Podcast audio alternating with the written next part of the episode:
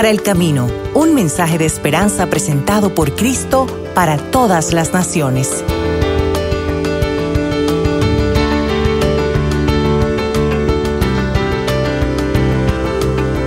Que la gracia y la paz de nuestro Dios y Padre y del Señor Jesucristo sean con todos ustedes. Amén.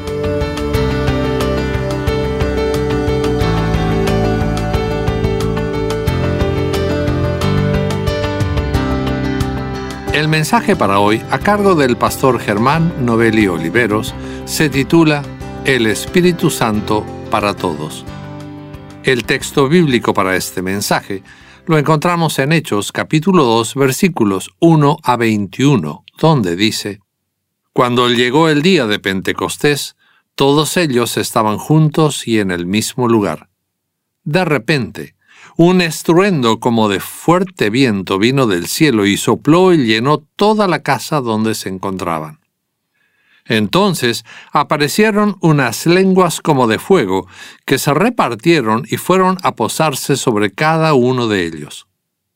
Todos ellos fueron llenos del Espíritu Santo y comenzaron a hablar en otras lenguas, según el Espíritu los llevaba a expresarse. En aquel tiempo vivían en Jerusalén judíos piadosos que venían de todas las naciones conocidas. Al escucharse aquel estruendo, la multitud se juntó y se veían confundidas porque les oían hablar en su propia lengua. Estaban atónitos y maravillados y decían, Fíjense, ¿acaso no son galileos todos estos que están hablando? ¿Cómo es que los oímos hablar en nuestra lengua materna? Aquí hay partos, medos, elamitas y los que habitamos en Mesopotamia, Judea, Capadocia, el Ponto y Asia. Están los de Frigia y Panfilia, los de Egipto y los de las regiones de África que están más allá de Sirene. También están los romanos que viven aquí, tanto judíos como prosélitos, y cretenses y árabes, y todos los escuchamos hablar en nuestra lengua acerca de las maravillas de Dios. Todos ellos estaban atónitos y perplejos y se decían unos a otros, ¿y esto qué significa? Pero otros se burlaban y decían, están borrachos. Entonces Pedro se puso de pie junto con los otros once y con potente voz dijo, Varones judíos y ustedes, habitantes todos de Jerusalén, sepan esto y entiendan bien mis palabras. Contra lo que ustedes suponen, estos hombres no están borrachos, pues apenas son las nueve de la mañana. Más bien esto es lo que dijo el profeta Joel. Dios ha dicho, en los últimos días derramaré de mi espíritu sobre toda la humanidad. Los hijos y las hijas de ustedes profetizarán. Sus jóvenes tendrán visiones y sus ancianos tendrán sueños. En esos días derramaré de mi espíritu sobre mis siervos y mis siervas, y también profetizarán. Haré prodigios en el cielo y en la tierra, se verán señales de sangre, de fuego y de vapor de humo. El sol se oscurecerá la luna se pondrá roja como sangre antes de que llegue el día del Señor y se muestre en toda su grandeza. Y todo el que invoque el nombre del Señor será salvo. En el tercer artículo del credo apostólico, los cristianos confesamos que creemos en el Espíritu Santo. Por fe, sabemos que Dios es uno solo, de esto no hay duda alguna, pero que en esta esencia que llamamos Dios, hay tres divinas personas. El Padre, creador del cielo y de la tierra, el Hijo, que es Jesucristo, nuestro Señor, y el Espíritu Santo, el santificador. Cada uno diferente al otro, o con un rol diferente, y al mismo tiempo unido al otro en lo que también algunos llaman la Santa Trinidad. En este día, al ser el domingo de Pentecostés, vamos a poner nuestra mirada en la tercera persona de la Trinidad, o sea, en el Espíritu Santo, aunque por supuesto, sin dejar a un lado al Padre o al Hijo. Pero me gustaría que tratemos de entender para qué vino el Espíritu Santo y cómo se manifiesta hoy día en la vida de cada creyente, en tu vida y en la mía. Voy a comenzar con la explicación más básica que encontramos precisamente en el Catecismo escrito por el doctor Martín Lutero hace casi 500 años. Lutero dice en su explicación del tercer artículo del credo, ¿cuál es la función principal del Espíritu de Dios? Allí dice, creo que ni por mi propia razón, ni por mis propias fuerzas, soy capaz de creer en Jesucristo mi Señor o venir a Él sino que el Espíritu Santo me ha llamado mediante el Evangelio, me ha iluminado con sus dones y me ha santificado y conservado en la verdadera fe del mismo modo como Él llama, congrega, ilumina y santifica a toda la cristiandad en la tierra y la conserva unida a Jesucristo en la verdadera y única fe.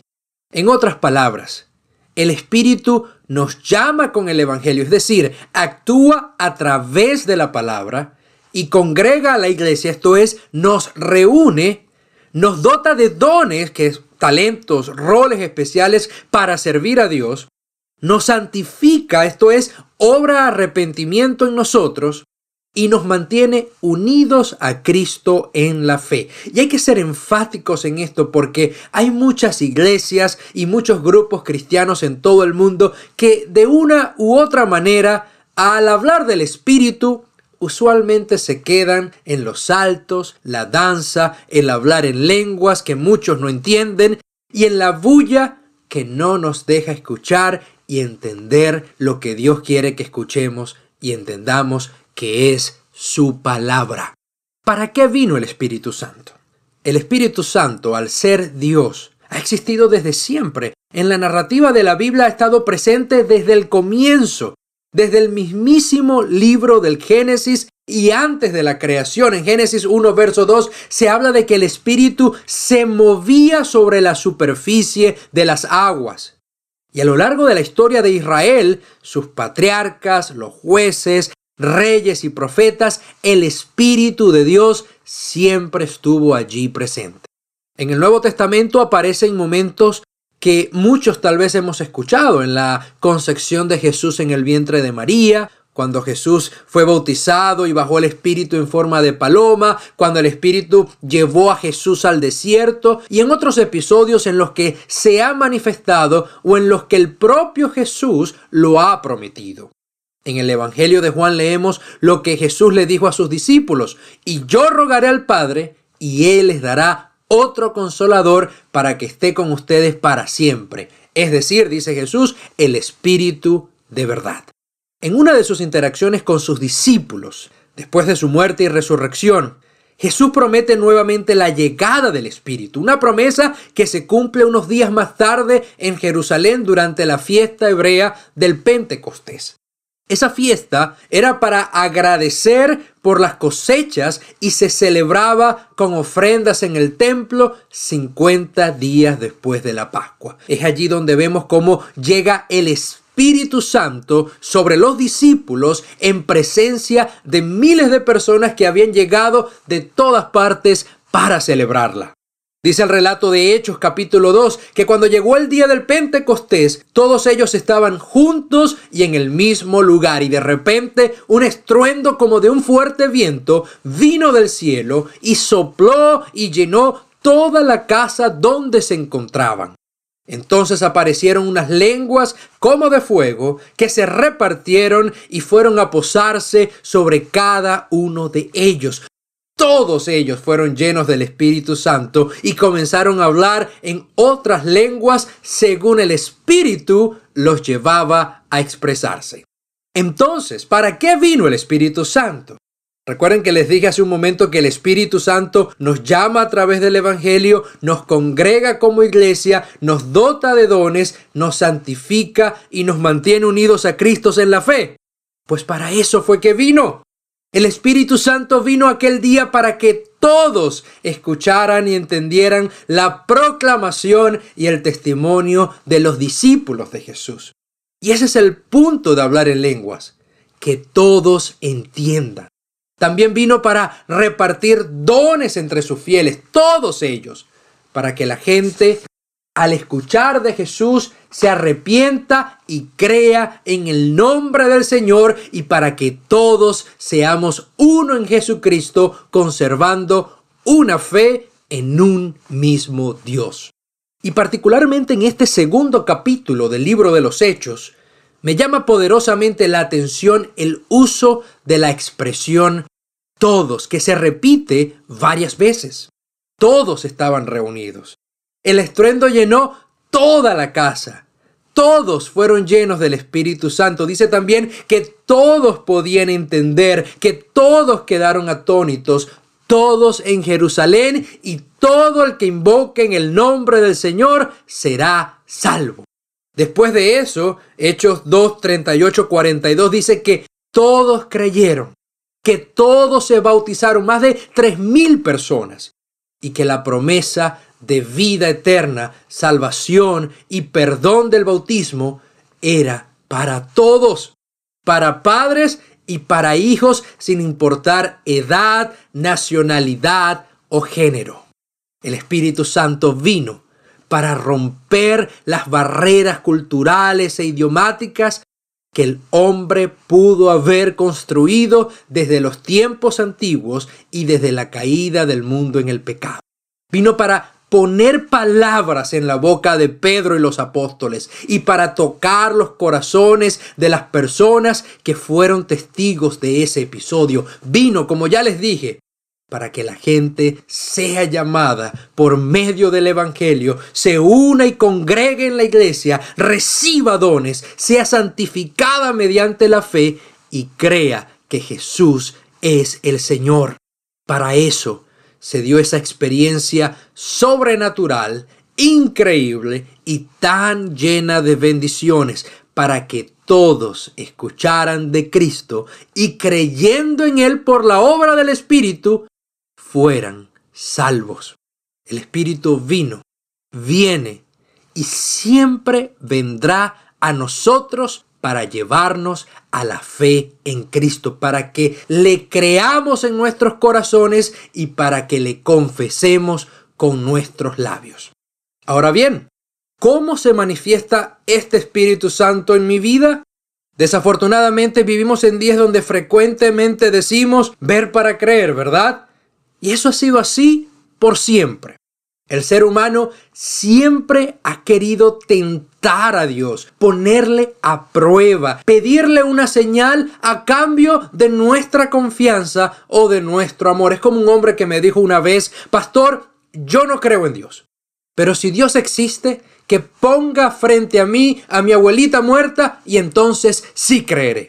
Es un engaño pensar que la fe vendrá de una experiencia así porque muchos tuvieron tiempo y oportunidad de conocer a Jesús, de escucharle, de estar con Él, de ver sus milagros y ser testigos de su poder. Y sin embargo, no le creyeron. Creo que Judas Iscariote, el discípulo que traicionó a Jesús, es un buen ejemplo de eso. Mis queridos amigos, muchos todavía esperan ver para creer. Quieren escuchar el estruendo del Espíritu, verle bajar del cielo o quedar atónitos ante eventos sobrenaturales para entonces poder creer. Es por eso que muchas congregaciones y denominaciones en el mundo se han vuelto famosas por brindar espectáculos de mentira, de brincos, saltos, lenguas y entretenimiento, para tratar de satisfacer los deseos de un mundo que insiste en ver para creer. Pero creer en Dios o creerle a Dios no depende de ti, ni de ningún ser humano o programa de televisión. ¿Sabes a lo que me refiero? Veamos lo que nos dice el catecismo una vez más. Creo que ni por mi propia razón, ni por mis propias fuerzas soy capaz de creer en Jesucristo mi Señor o venir a Él, sino que el Espíritu Santo me ha llamado mediante el Evangelio, me ha iluminado con sus dones y me ha santificado y conservado en la verdadera fe. En el bautismo, Dios el Padre nos adopta como sus hijos amados y nos hace parte de la Iglesia Universal de la que Jesús el Hijo es la cabeza y piedra angular. El Espíritu Santo viene a nosotros a través del bautismo. Y cada vez que escuchamos la palabra de Dios o participamos de su santa comunión, Él viene para llamarnos por medio del Evangelio, para iluminarnos con sus dones, para santificarnos en el arrepentimiento verdadero y conservarnos en la verdadera fe. El Espíritu Santo es el único que puede hacernos creyentes y fieles seguidores de Jesús, el que murió en la cruz para pagar el alto precio de nuestros pecados, el que resucitó para que nosotros supiéramos que la muerte ya no tiene poder alguno sobre nosotros y para que recibiéramos el Espíritu Santo que nos lleva a creer en Dios y a creerle a Dios. Tus pecados, tu incredulidad, tus rebeliones contra Dios se lavan en las aguas del bautismo. Allí Dios te perdona en Cristo y te da el Espíritu Santo. Y esta promesa es para ti, para tus hijos y para todas las naciones.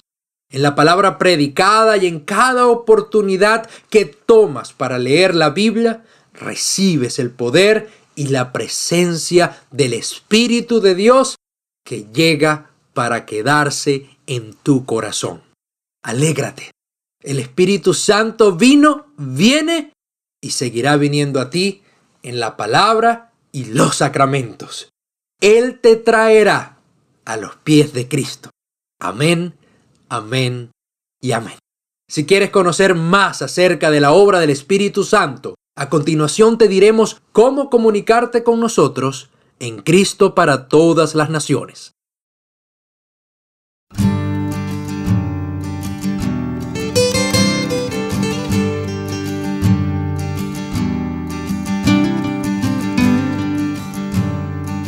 Esperamos que este mensaje te haya sido de bendición. Para suscribirte a este podcast o acceder a otros materiales, visítanos en paraelcamino.com.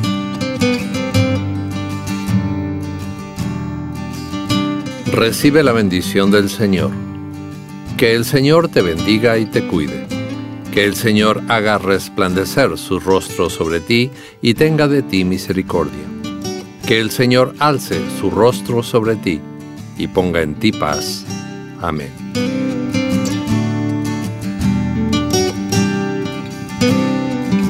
Esta ha sido otra producción de Cristo para todas las naciones.